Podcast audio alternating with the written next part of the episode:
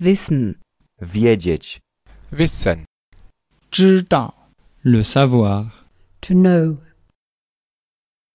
Der Ursprung unserer tollen Kultur ist Kolonialismus, Vergewaltigung und Sexismus. Das Griechische gilt immer noch als Grundfeste unserer Kultur und äh, man muss sehen, dass die eine der Grundfesten unserer Kultur diese Sorte Gewalt tatsächlich ist. sagt der Schriftsteller und Kulturwissenschaftler Klaus Teveleit. Die Geschichte der Gewalt ist zum Lebensprojekt von Klaus Teveleit geworden. Von den antiken Quellen bis zur gegenwärtigen Popkultur, von Homer bis Walt Disney hat Klaus Teveleit vor allem eins gelernt. Im Glanz der Leistungen wird gern übersehen, dass die europäische Kultur in Blut begründet wurde, durch Eroberung, Krieg, Niederwerfung und Vergewaltigung. So setzt sich die Geschichte des Mittelmeeres jenseits des Atlantiks fort. Genauso grausam, wie Sigrid Löffler eingangs des Gesprächs mit Klaus Teveleit auch anspricht.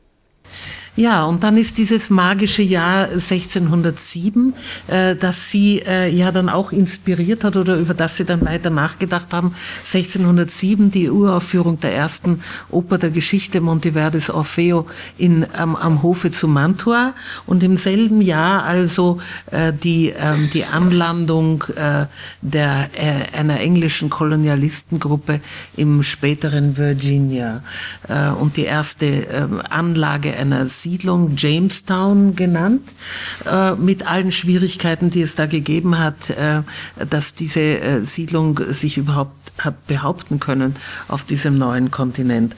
Und da kommt jetzt ähm, ein ganz berühmter und neuer Name herein, der die, das, Buch, mit dem wir uns heute befassen, sehr wichtig mitbestimmt, Pocahontas. Kann man so sagen, dass Sie hier Ihr Le- Lebensthema, das eben von den Künstlern ausgegangen ist und, den, und der Art, wie Sie mit Ihren Frauen umgegangen sind, dass wir ähm, dies nun, dass das ausgeweitet wird zu einer Theorie der kolonialen Eroberung. Und ähm, mit der Landung äh, der Engländer in der neuen Welt beginnt ja äh, diese Eroberung äh, des neuen Kontinents. Und da haben wir eine Figur namens Pocahontas, die in Amerika jeder kennt, aber vielleicht muss man das doch erklären, wer Pocahontas ist. Ja, Pocahontas ist äh, äh, also erstens ein Wesen, das tatsächlich gelebt hat. Das ist keine erfundene Figur, wie auch die Malinche bei Cortés in Mexiko. Dazu gibt's auch ein Kapitel hm, in dem Buch. Äh, Die muss etwa zwölf Jahre alt gewesen sein bei Landung äh, der Engländer in Virginia. Sie ist auch, wenn man will, eine Königstochter, die Tochter eines Häuptlings. Ja, nicht nur, wenn man will, sondern ganz klar, ne, die ähm, Engländer nennen ähm, den, wie man später sagt, Chief oder wir sagen Häuptling auf Deutsch. äh, Für die Engländer ist das King Powhatan. Der indianische Name ist Warun Senaka, aber die nennen ihn King Powhatan und sie ist Kings Daughter, ganz klar. Aber die hat viele Töchter und diese Struktur bei den, bei den Powhatan, äh, der, äh, der Chief äh, hatte viele Frauen und viele Töchter die, das waren Verwandtschaftssysteme, diese Töchterzeug, Kinderzeugungen waren gedacht, die einzelnen Stämme, das sind ungefähr 30 dieser Powhatan Nation zu verbinden. Die Frauen gehen dann zum Teil zurück und ihre Stämme heiraten wen anders, äh, aber die Töchter oder Kinder bleiben da. Pocahontas ist angeblich seine Lieblingstochter gewesen. Und äh, darüber besteht auch relativ Einigkeit und die hat eine Funktion. Die Engländer sind überwiegend äh, Adlige, niedere Adlige, kann man sagen, die in England nicht mehr so gut klarkamen. Die konnten Jüngere nicht arbeiten. Söhne, jüngere jüngere Söhne, Söhne, äh, nicht typische, gewohnt, ähm, Getreide anzubauen. Die waren auf den Mais, auf das Korn der Indianer angewiesen und die waren zuerst auch so freundlich, ihnen das zu geben. Durch den ersten Winter werden sie durchgefüttert. Ne, Und äh, diese Nahrungsdelegationen wurden, äh, so schreibt John Smith, nach London angeführt, oft von, dieser, von diesem Mädchen, Pocahontas. Und äh, später behauptet er sogar, aber erst 16 Jahre später, nämlich 1623, dieses Mädchen hätte ihm das Leben gerettet. Und dazu kommen wir zu, indem er nämlich hingerichtet werden sollte, als er gefangen war von den Powhatans. Und er sollte erschlagen werden mit einem, mit einem Wooden Club, mit, mit Holzknüppeln, dann wäre sie dazwischen gestürmt und hätte ihren Kopf auf seinen gelegt und äh, damit verhindert, äh, dass er getötet worden ist. Das ist die große mythische Geste, die hat sich eingeschrieben in das äh, äh historische Gedächtnis, vor allem der Amerikaner. Es gibt ja äh, tausende Darstellungen genau dieser äh, Szene, wo äh, die äh, Pocahontas dazwischen geht und diesem John Smith äh, das Leben rettet. Äh, in, äh, auf trivialmythischer Ebene wird daraus natürlich sofort eine Liebesgeschichte. Genau. Ja, und ähm, die Liebesgeschichte deutet John Smith an. Er behauptet nicht, dass da eine gewesen wäre. Aber die mythologischen Erzählungen, Pocahontas heiratet tatsächlich jemand anderen. Denn Smith verschwindet schon im nächsten Jahr nach England, weil er verwundet war oder angeblich verwundet. Und sie heiratet in ersten äh, Tabakpflanze, Virginia. Also sie ist Man muss sagen, Anfang, sie wird verheiratet. Sie wird verheiratet, ja. genau. Das, äh, ähm, zunächst muss sie auch getauft werden. Sie wird also christianisiert. Genau. Sie bekommt einen christlichen Namen. Nämlich Rebecca. Ja. Ne? Und heiratet einen Pflanzer, und zwar einen Tabakpflanzer. Was auch wichtig ist, weil Tabak ist offenbar äh, die erste Pflanze, die die äh, englischen Kolonisatoren dort angebaut haben. Ja, äh, die Indianer bauten Tabak an. Und äh, der war aber etwas äh, scharf äh, für europäische Geschmäcker. Es gab spanischen, zum Teil aus der Karibik den hat einer dieser englischen Pflanzer, nämlich John Rolfe, hat äh, diese karibischen Samen damit hingeschleppt und die haben das gekreuzt und da kam eine rauchbare, relativ milde Sorte raus. damit erobern die Engländer schon bis 1620, äh, also bevor die Pilgrim Fathers überhaupt gelandet sind, den Tabakweltmarkt. Und äh, Helferin bei dieser Ökonomie eben soll auch Pocahontas sein. Überhaupt ist hier die Figur also äh, nicht einfach äh, mediale Frau im, im Sinne von ähm, Helferin, doch Helferin, nein, Retterin muss man sagen, des Kolonisators. Der Kolonisator verdankt überhaupt sein Leben dieser dann schließlich übergelaufenen Königstochter. Und ähm, da schließe ich, da können wir gleich drauf kommen, diese Figur an die Erzählung von Medea und Jason an. Ja, das geht mir jetzt zu schnell, Herr mhm. Teveleit. Äh, wir sind doch immer im ersten Pocahontas-Band, der vor 13 Jahren erschienen ist. Da habe ich diese ganzen da wurde die, Wendungen wurde, beschrieben. Ja, da ist also äh, die, sind die Pocahontas-Variationen, ähm, die es natürlich äh, gibt, äh, nicht nur in Mythen und in den Darstellungen, im Film bis herunter zu Walt Disney. Ja, also das Wichtige ist, wir sind jetzt äh, bei den kolonialen Eroberungen und bei dieser merkwürdigen Konstellation, äh, die einheimische Königstochter als Lebensretterin des fremden Kolonisators, was natürlich in den Augen ihrer eigenen Leute als Verrat gilt oder als Überlaufen zum mächtigen äh, weißen Kolonisator. Und da ähm, ist interessant, dass äh, diese Geschichte offenkundig auch anders erzählt werden kann oder auch anders erzählt worden ist, nämlich die Geschichte, dass sie, dass der, äh, der John Smith geopfert werden sollte oder dass die Indianer versucht haben, ihn rituell zu töten. Äh, darauf beruht ja dann die Rettungsaktion äh, diese, die, der, der Pocahontas. Ja. Aber vielleicht hat er äh, vielleicht ist das missverstanden worden. In dem neuen Buch, ähm, äh, im zweiten Band Pocahontas, mit dem wir uns heute befassen, weil der neu erschienen ist, erzählen Sie ja diese Geschichte aufgrund neuer Quellen plötzlich anders. Ja, ich will erstmal auf hier dieses Buch was Sigrid Löffler eben erwähnt hat, The True Story of Pocahontas, das ist mir vor einigen Jahren in den USA in die Hände gefallen. Da spricht einer der Überlebenden äh, dieser Powhatan Nation, der heißt, äh, nennt sich Little Bear, Dr. Linwood Kustalov, mit zwei Töchtern, die auch öfter in Pocahontas-Stücken auftreten, und seinem Vater.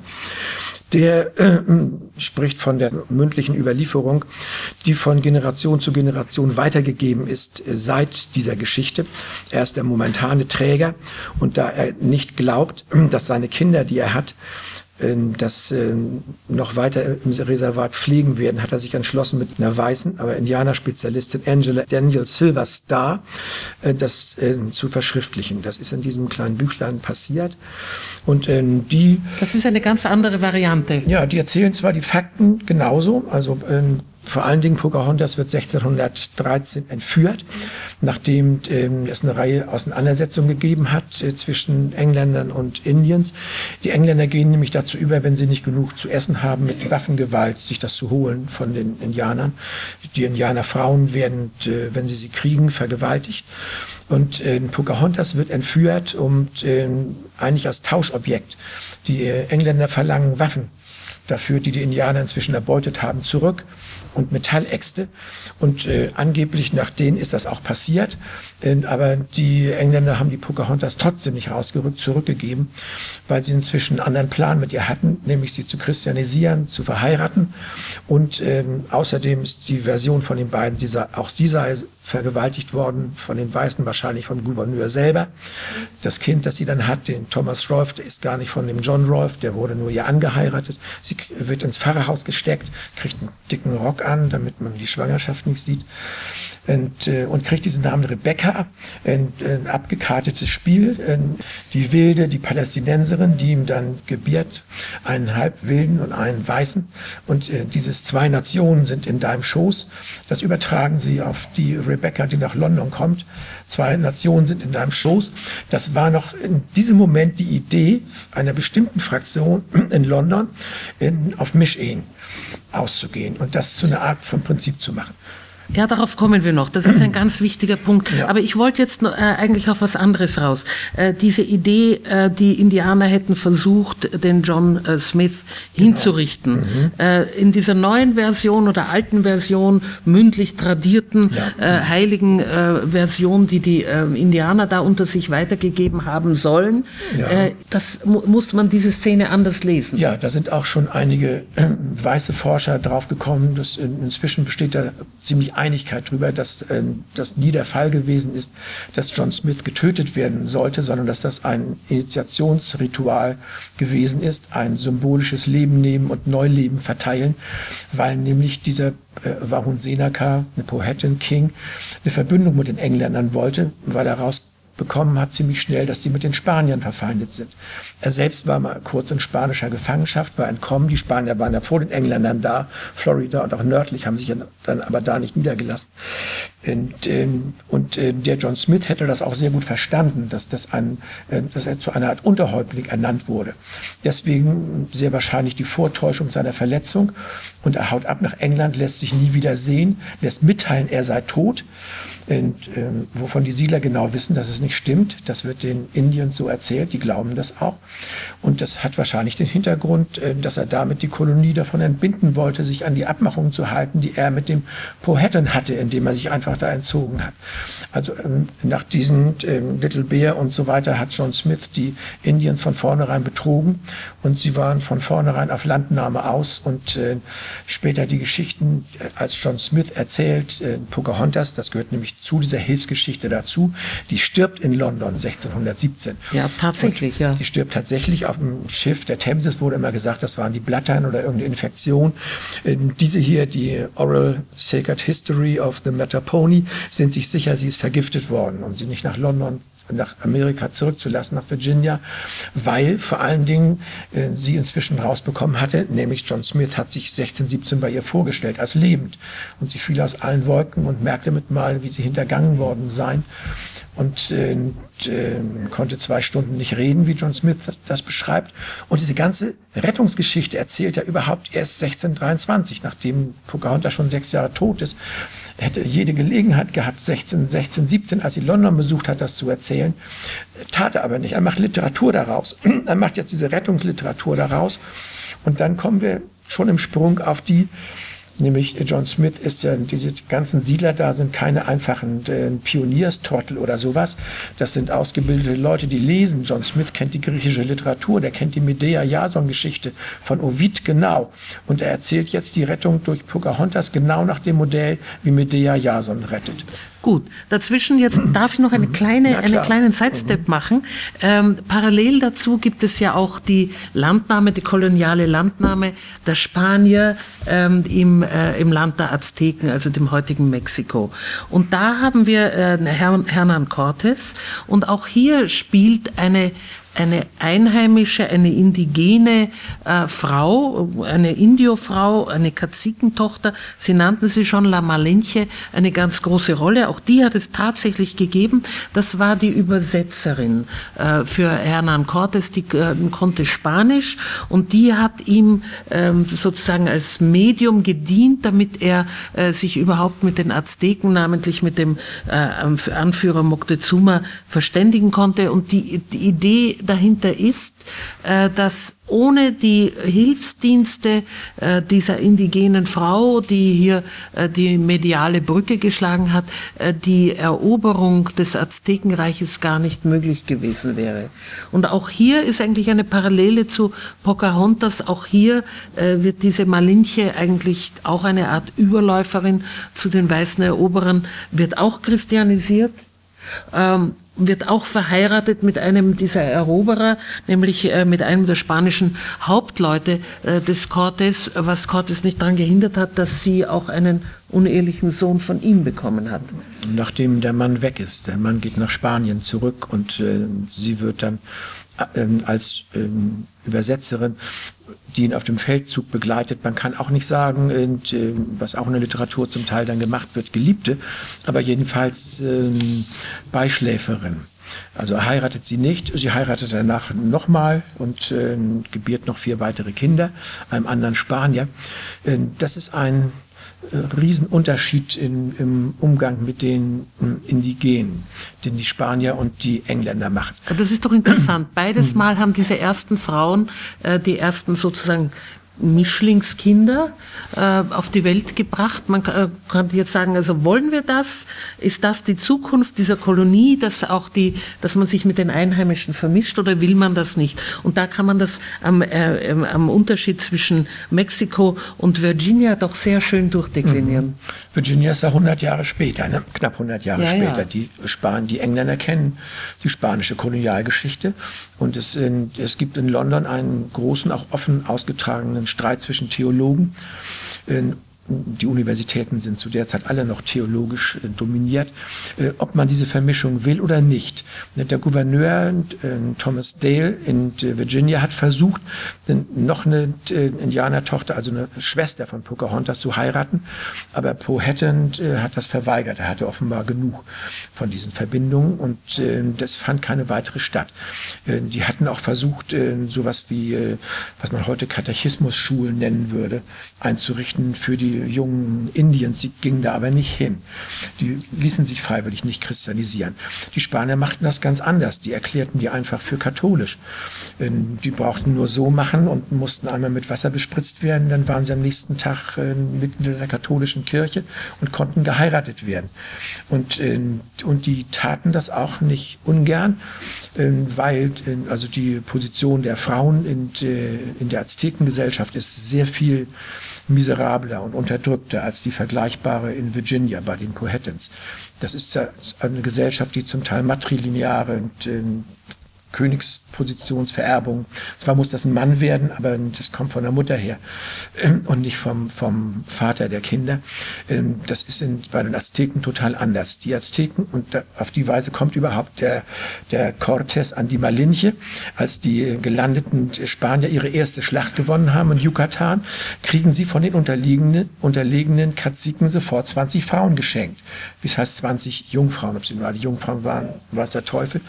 Aber äh, und das war üblich. Ne? Also die heutige Forschung über die Azteken, das haben die Azteken auch untereinander gemacht. Wenn ein Stamm den anderen besiegt hat, wurden höhere Töchter sofort als eine Art Tribut dem, dem Sieger übereignet und die hatten in der Weise überhaupt nichts zu sagen und spielten auch keine weitere besondere Rolle in Aber der immerhin sieht man doch an diesen beiden äh, Ursprungsgeschichten, äh, welche ungeheuren Auswirkungen bis heute äh, diese Grundentscheidungen damals hatten. Will man die Vermischung oder will man sie nicht, aus welchen Gründen immer. Aber dass Mexiko heute ein, ein, ähm, ein multikulturelles und multiethnisches Gebilde ist, ja. ähm, in dem es diese ethnischen Kämpfe untereinander gar nicht gibt und das aber äh, das in Virginia ganz andere. anders gewesen ist, ist äh, geht auf diese Ursprungsgeschichten ja. zurück. Die Engländer entscheiden sich, äh, die, die Fraktion, die sagt, keine Vermischung, siegt in London. Und äh, es gibt dann im ganzen äh, 17. Jahrhundert äh, drei dokumentierte weitere Ehen zwischen einem weißen Mann und roter Frau erst im 19. Jahrhundert mit den, den Pelztrappern etc. wird das, oder Mitte des 18. kann man sagen, wird das anders. Da gibt es eine Menge Vermischungen. Das ist dann schon Geschichte der USA und äh, frühen USA und nicht mehr englische Geschichte. Und, äh, aber das ist für die erledigt. Während äh, Cortes gibt es als Programm aus. Das heißt bis heute Mestizaje, das Programm der Vermischung. Und er selber praktiziert das. Cortes hat äh, zehn Kinder. Davon sind fünf von seinen zwei spanischen Ehefrauen, also fünf Weiße und fünf von Aztekinnen bzw. Kubanerinnen. Und die werden alle legalisiert. Er lässt sie alle vom Papst äh, anerkennen als äh, seine legalen Kinder.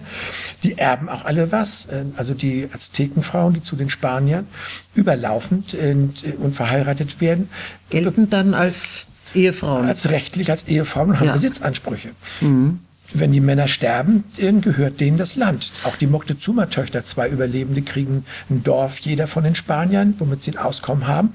Keine nordamerikanische Indianerin hat je ein Fetzen Land bekommen von den, von den Engländern auf dieser Ebene bis hin zu den Reservaten. Ähm, dem gehen Sie auch nach, diesen äh, Erben oder den, äh, den Kindern und äh, was mit denen weiter geschieht. Das ist aber eigentlich ein Nebenstrang. Ähm, worauf ich jetzt hinaus will, ist, äh, wir haben es ja schon angesprochen, angesprochen, dass auch hinter diesen äh, beiden Geschichten von äh, der ähm, einheimischen Königstochter als Helferin des weißen Kolonisators, dass da ein Urmythos dahinter steht. Und da äh, sind wir jetzt äh, endlich beim Urmodell äh, dieser Geschichten, nämlich äh, beim Medea-Mythos. Man könnte doch eigentlich sagen, Herr Teveleit, äh, dass der Medea-Mythos äh, das erste Kolonialepos ist, das wir kennen. Kann man das sagen? Ja, man kann das vom zeitlichen Ablauf her sagen, wenn man den historisch nimmt.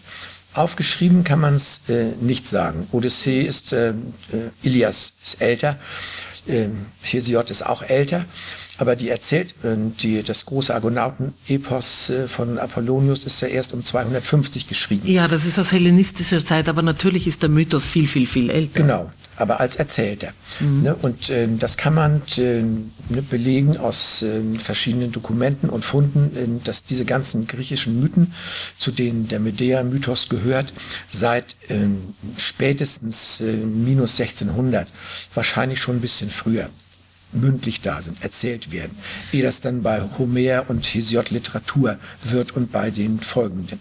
Aber warten Sie, ich glaube, wir sollten vielleicht noch ein Wort über die, äh, über die Medea sagen, äh, um einfach nur ums ins, in Erinnerung zu rufen. Äh, die war eine, in, im Mythos eine kolchische Königstochter. Kolchis, äh, die Krim, also vom Schwarzen Meer. Ähm, ja, noch weiter, ganz am Ende. Ganz am Ende dort, wo es mhm. dann irgendwie sumpfig wird, jedenfalls auf den Landkarten, die ich kenne.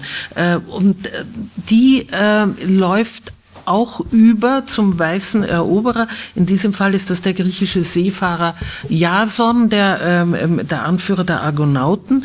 Und sie hilft ihm in Kolchis das goldene Vlies zu rauben. Das ist dieses goldene Widerfeld, äh, das ihrem Vater, dem König, gehört, König Aietes. Äh, sie flieht mit Jason und den Argonauten nach Griechenland und sie wird in Griechenland äh, dann von ihm verlassen. Das ist die Geschichte das ist aber auch, wie Sie feststellen, ein Zentralmotiv der, ähm, der eurasiatischen Kultur, die sehr auch mit, der, äh, mit den Anfängen der Griechen zu tun hat. Die Griechen waren ja nicht immer Griechen. Genau. Die Griechen kommen ja von woanders her. Ja, das Vorwort hier fängt an mit dem Satz, am Anfang war die Einwanderung. Es, äh, das sind Indo was wir heute Griechen nennen und Griechenland. Das war bewohnt von Leuten, die schriftlich nichts hinterlassen haben, weil die Alphabetschrift noch nicht da war. Und das, was es auf dem kleinasiatischen Festland, was man damals als, eher als einheitliche Welt sehen muss, nicht als Gegensatz äh, Europa, Orient, äh, Nahe Osten, wie das heute der Fall ist. Das sind Kulturen, die eher ineinander übergehen und sich gegenseitig da befruchten. Also Keilschrift und diese Sachen, die assyrischen ähm, Geschichten, die gibt es da, aber die gibt es nicht auf dem griechischen Festland. Die Phönizier haben die Vorform der Schrift entwickelt, das übernehmen die Griechen erst viel später, nämlich nach 800. Und ähm, also wir sind jetzt dabei, dass der Medea-Mythos einen Vorlauf hat, und zwar in diesen frühen vorgriechischen Mythen, Erzählungen. die äh, oder Erzählungen, die natürlich keine erfundenen Märchen sind, sondern das ist ja äh, ihre, äh, ihre Idee, dass äh, hinter diesen Mythen reale Vorgänge stehen. Ja. Vorgänge der Kolonisierung, die im Mythos dann äh, verschönt werden oder verharmlost werden oder umgeschrieben werden. Aber sie, äh, das ist die große These in Ihrem Buch, dahinter stehen reale kolonialistische Landnamen. Ja. Diese neue Einwanderer, die da irgendwo aus äh, dem Kaukasus oder wo auch immer herkommen, äh, die auch mit ihren eigenen Göttern kommen oder ihren Göttervorstellungen, die da einwandern und da einströmen im Peloponnes und in den Ägäischen Inseln und Kykladen und Kreta äh, und da aber bereits Bevölkerungen vorfinden. Ja, und ähm, was machen Einwanderer mit den Bevölkerungen, die sie vorfinden? Ein Teil schlachten sie ab. Die Frauen werden vergewaltigt oder geheiratet. Es wird eine Mischbevölkerung erzeugt. Das passiert auch da. Und ein Teil flieht, ähm, zum Beispiel nach Kreta oder auf die Kykladen.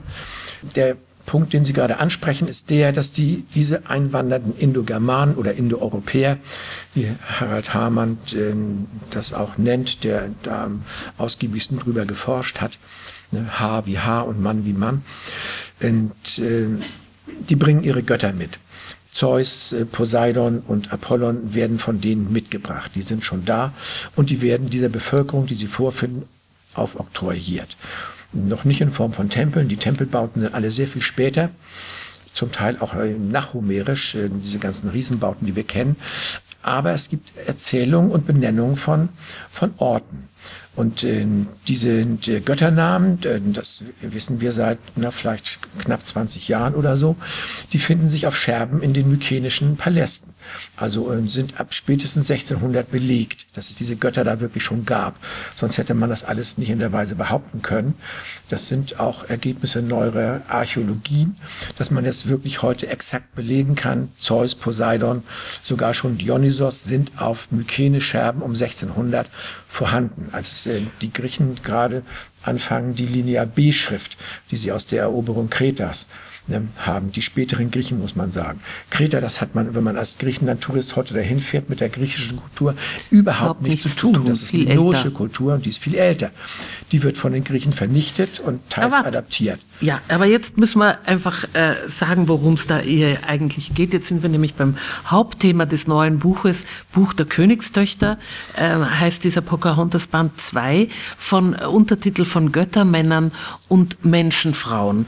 Und genau darum geht es. Es gibt eine ähm, Unmenge von, ähm, von mündlichen Erzählungen, von griechischen Mythen, in denen es immer darum geht, dass ein Gott äh, sich mit einer Menschenfrau vermischt die, äh, die berühmtesten Geschichten ist natürlich Europa, aber auch Leda, Danae, Alkmene, Ariadne, Antiope. Zum Teil sind sie nicht so bekannt, äh, denen sich immer Zeus in irgendeiner anderen Gestalt oder Apollon oder auch Poseidon nähert, äh, sie schwängert ähm, und ähm, daraus entstehen dann Heroen meistens. Also immer. das da, immer Heroen. Äh, das sind die äh, sind die Heldengeschichten, die großen Mythen, die die Griechen sich selbst erzählt haben, in denen es also das sind eigentlich immer Liebesaffären oder äh, Sexualakte, aber wahrscheinlich mythische Liebesgeschichten und Sie lesen diese Geschichten aber anders.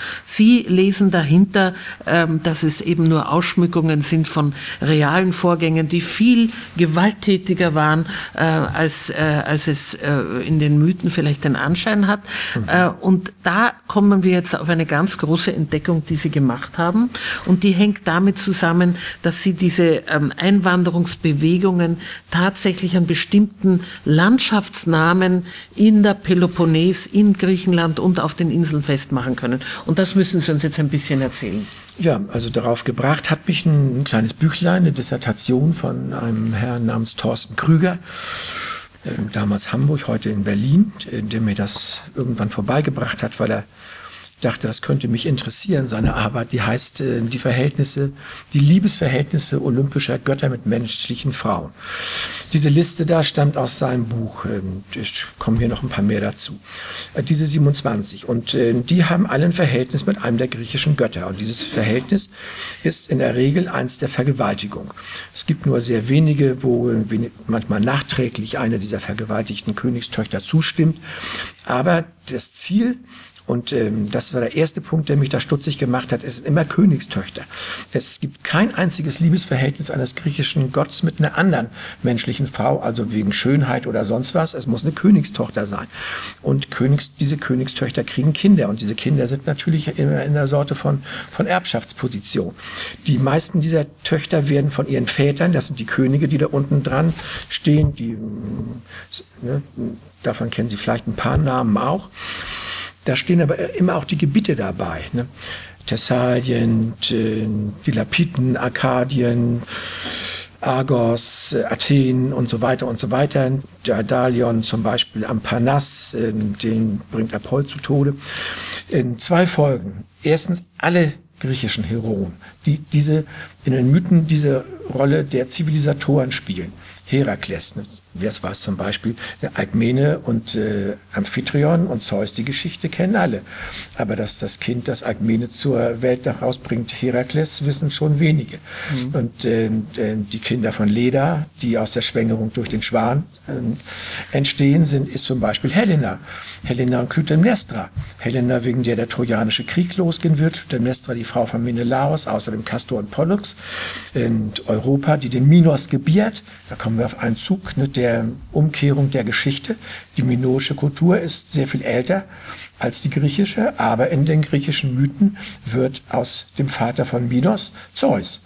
Zeus wird nach Kreta verpflanzt, als wäre er da schon immer gewesen, am, am Ursprung der minoisch, dann griechischen Kultur. Und, äh, König Minos ist der, Minos, genau, ist der Sohn. Sohn. und äh, dann Ariadne. Verbindung mit Zeus, ja. Auch Theseus, äh, Perseus, äh, Bellerophon, alle diese Heroen sind äh, Kinder aus diesen Verbindungen.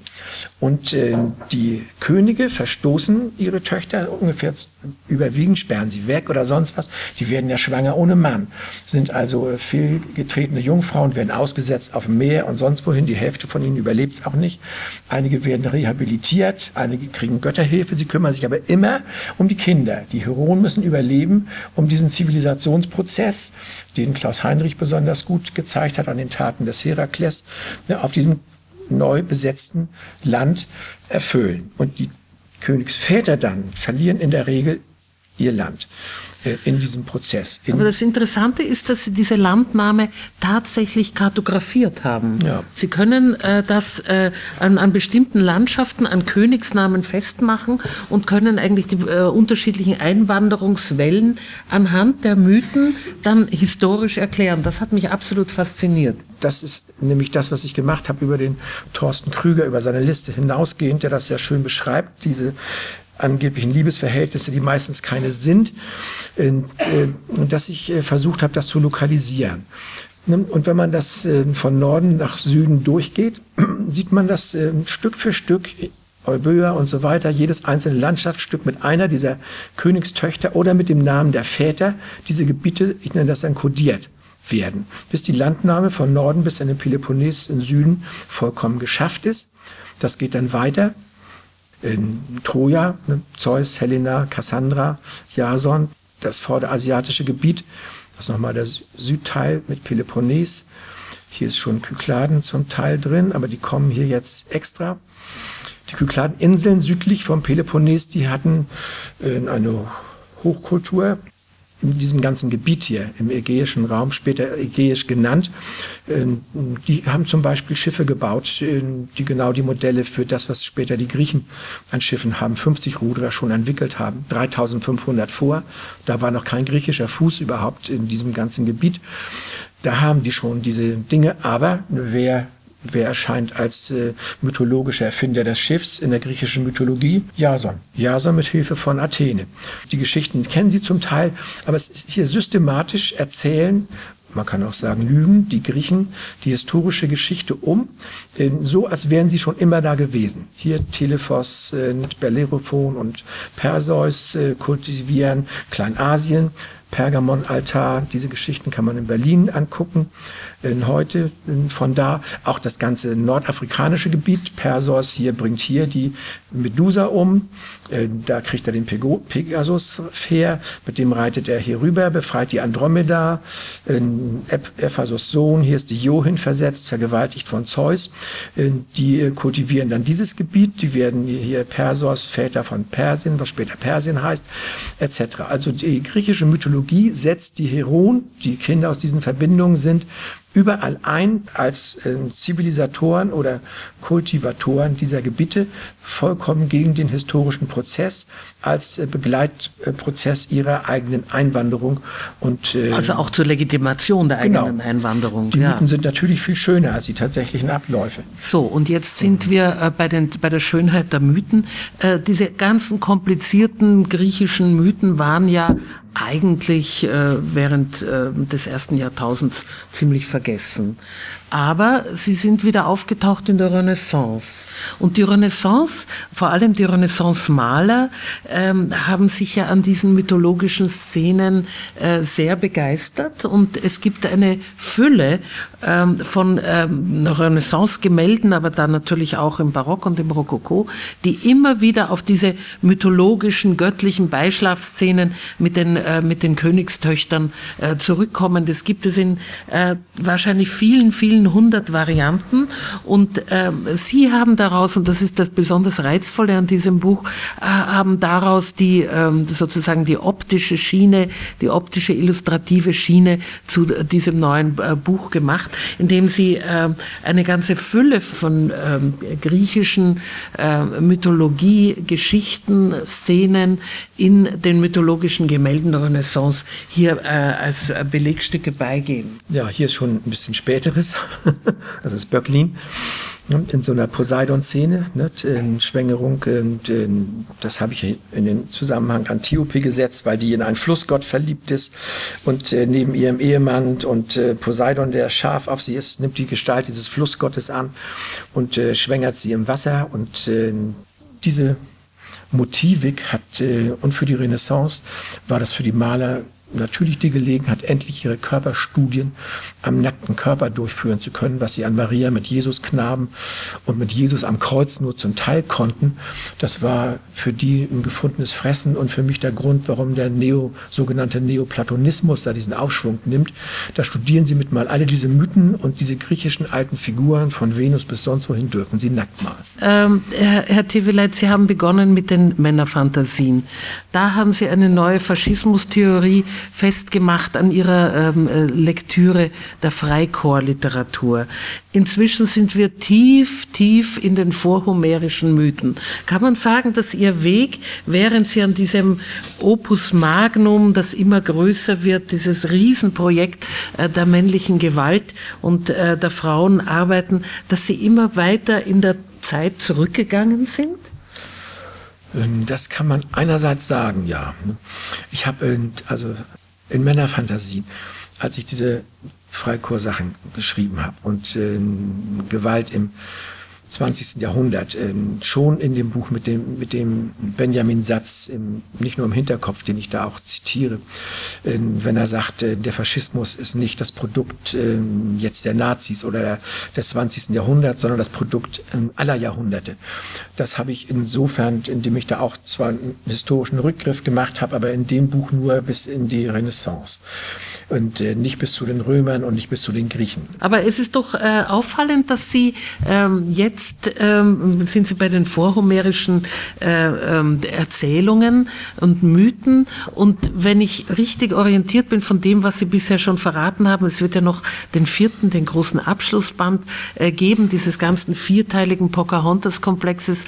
Und da gehen Sie ja in die Vorgeschichte zurück, in die Prähistorie, äh, sozusagen in die Anfänge äh, der, der, der Kultur im Zweistromland, im sogenannten fruchtbaren Halbmond. Ähm, haben Sie die aktuelle Politik vollkommen aus den Augen verloren? Verlieren Sie sich jetzt in, der, in, den, in den Mythen der Vorzeit?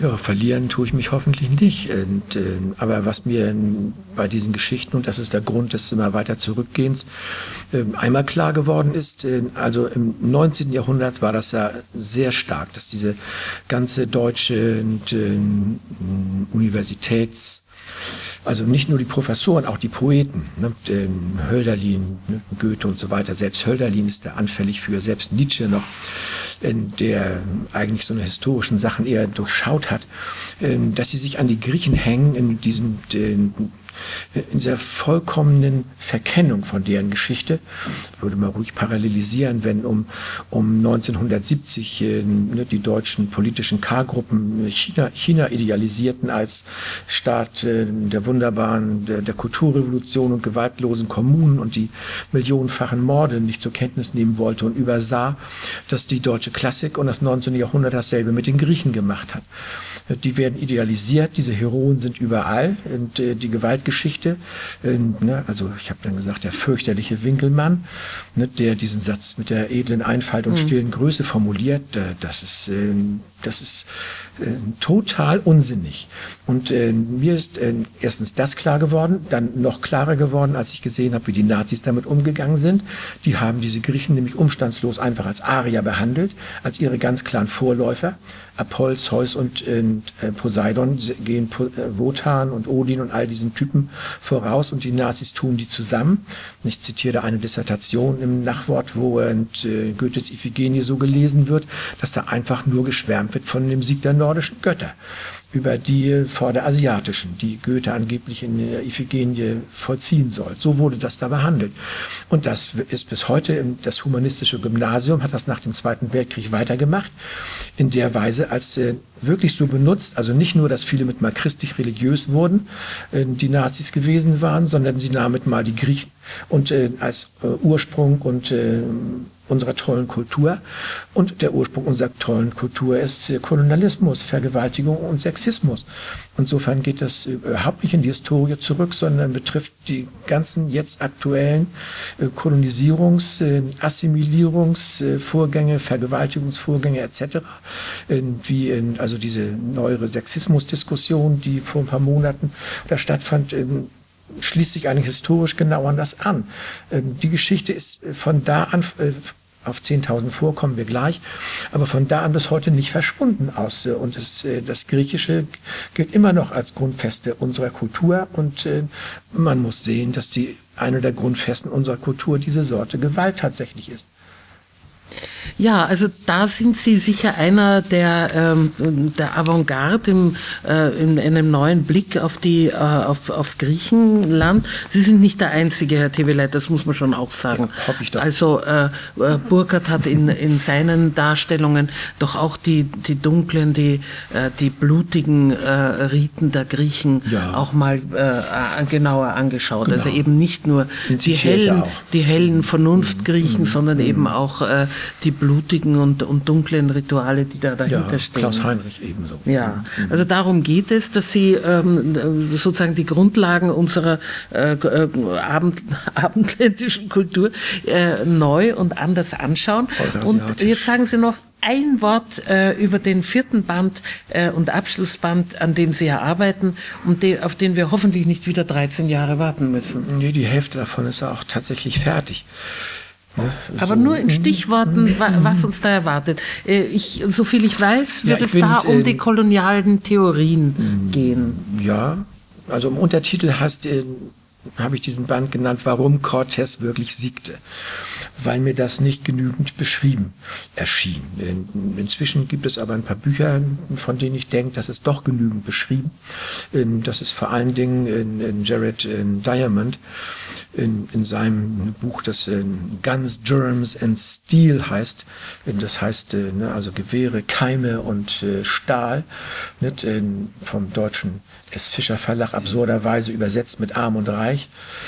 Da kommen die Keime nicht vor und äh, Guns und Stil auch nicht. Der, äh, wie viele amerikanische Bücher das in letzter Zeit machen, und zwar ganz gut machen, auch Ian Morris, aber der ist Engländer, die äh, fangen an im äh, sogenannten fruchtbaren Halbmond.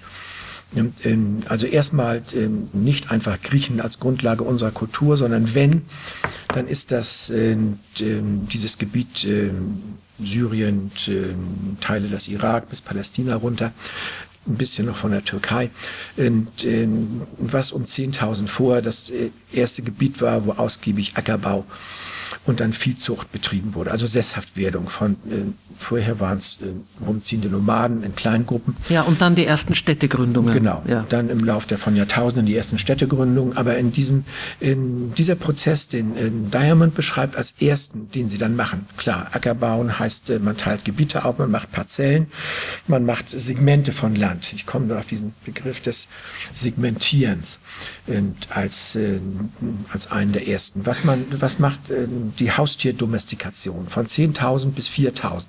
In 6.000 Jahren werden alle domestizierbaren Tiere, äh, die überhaupt gehen, domestiziert. Fängt an mit Schaf und Kuh, äh, Hund, endet beim Pferd, 4000 vor ungefähr. Dann die, die nicht gehen. Antilopen gehen nicht. Wenn man die einsperrt, springen sie gegen die Zäune, brechen sich die Beine. Zebra geht auch nicht aus verschiedenen Gründen. Das ist durchprobiert worden. Das hat, und dann habe ich mir überlegt, was ist das denn? Was machen die dann da? Was ist denn eine Domestizierung? Man muss da erstmal Tiere fangen, dann muss man sie einsperren. Das heißt, abtrennen, segmentieren. Dann muss man sie studieren. Dann muss man sehen, was sie fressen, äh, wovon sie eingehen, wovon nicht, äh, wofür man sie als Arbeitstiere benutzen kann. Denn die wurden ja nicht einfach gegessen, sondern äh, das ist ja auch eine spätere Entwicklung. Und äh, wenn man das alles gemacht hat und was rausgekriegt hat, was man mit denen tut, dann lässt man die sich entsprechend vermehren. Das heißt, man macht Sequenzen.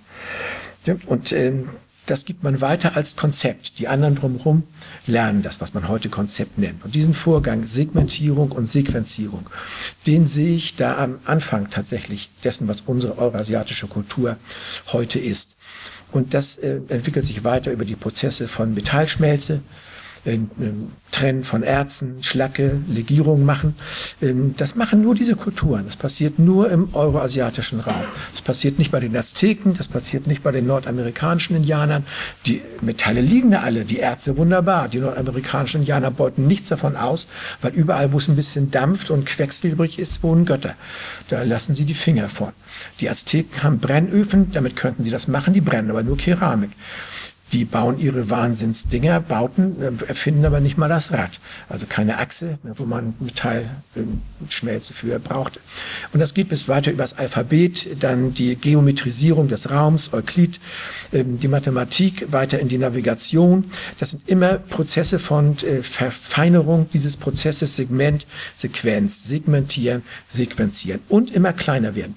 Dann der Erdball, der in die Koordinaten aufgeteilt wird, äh, die neue Welt, dann die neuen Medien heute heute und bis zur Digitalisierung und es sind die Quarks und kleinen Teilchen, die wir, die kein Mensch mehr nachweisen und so weiter kann der heutigen Physiker und in der Digitalität der endlosen Ketten. Das ist die tatsächliche Grundstruktur unserer Kultur, die die Überlegenheit über den Rest der Welt bis heute ausgemacht hat. Alles zusammen zu zerlegen in Segment, in Sequenzen, in äh, neue Ganzheiten und aus denen neue Verfahren zu entwickeln. Und das endet, das soll enden darin, dass ich äh, in einer Art von Beschreibung des ähm, eine Art von neuer Psychologie oder Psychoanalyse, dass ich nicht denke, dass der heutige Typ, wie Freud ihn noch beschrieben hat, in Ich ist und Über-Ich sich aufteilt, sondern dass wir funktionieren nach der Vorgabe dieser Technologien denn da kommen ja immer Technologien raus. Das spätestens seit der Renaissance, ein Typ wie Cortes oder so, der ist studierter Doktor der Rechte, der kann Schiff führen, der kann handeln, der kann ähm, mit dem Moctezuma umgehen, der kann seine Malinche dazu bringen, dass sie Spanisch lernt in kürzester kürzester Zeit äh, eine Stunde oder am Tag, wenn Sie da sind, kann er sich um die Kinder kümmern, dann um Verwaltungsakte und äh, das geht so weiter bis heute, dass wir so gebaut sind, denke ich, dass wir diese Sorte von Struktur haben. Wir sind sozusagen Abbilder oder Nachbauten dieser Segment- und Sequenztechnologien und agieren heute, also ob man nun Banker nimmt oder sonst wen, der von, von acht bis neun noch vielleicht zu Hause was macht, von neun bis zehn seine Konferenz äh, macht, von zehn bis elf äh, äh, sein Geld irgendwo hinbringt und Leute betrügt, von elf bis zwölf spendet er für die Hungernden in Indien oder in Afrika, dann äh, kommt die Mittagspause, abends das Kartenspiel, der Volleyball, der Fußball, Fußball, die Sache mit den Frauen, das Trinken und, und das ist alles voneinander getrennt. Das sind alles nicht miteinander verbundene Segmente in der Figur. So, glaube ich, funktioniert unser heutiger mehr oder weniger auch wir. Und früher hat man das Verdrängung genannt, aber ich glaube, diese einzelnen Segmente in der Person sind bei uns so voneinander abgeschottet und getrennt, äh, dass wir tatsächlich die anderen Teile, wenn wir so und so handeln, vergessen. Sonst würden wir das Elend der Welt gar nicht aushalten. Sie hörten Sigrid Löffler im Gespräch mit Klaus Teveleit. Die Geschichte der europäischen Kultur ist eine gewaltsame. Seit nunmehr fast 40 Jahren, bekannt geworden mit dem Buch Männerfantasien, schreibt Klaus Teveleit über die Geschichte der Gewalt, besonders der männlichen Gewalt. In vier Bänden befasst sich Klaus Teveleit nun mit den großen Mythen, von der Antike bis zur Gegenwart, von Medea bis Pocahontas. Naheliegend nennt Klaus Teveleit seine vier Bände zur Geschichte der Gewalt, den Pocahontas-Komplex. Sigrid Löffler hat mit Klaus Teveleit am 4. Juni 2013 diskutiert. Eingeladen haben die Akademie Graz und das Literaturhaus Graz. Gestaltung und Moderation der Sendung Walter Moser.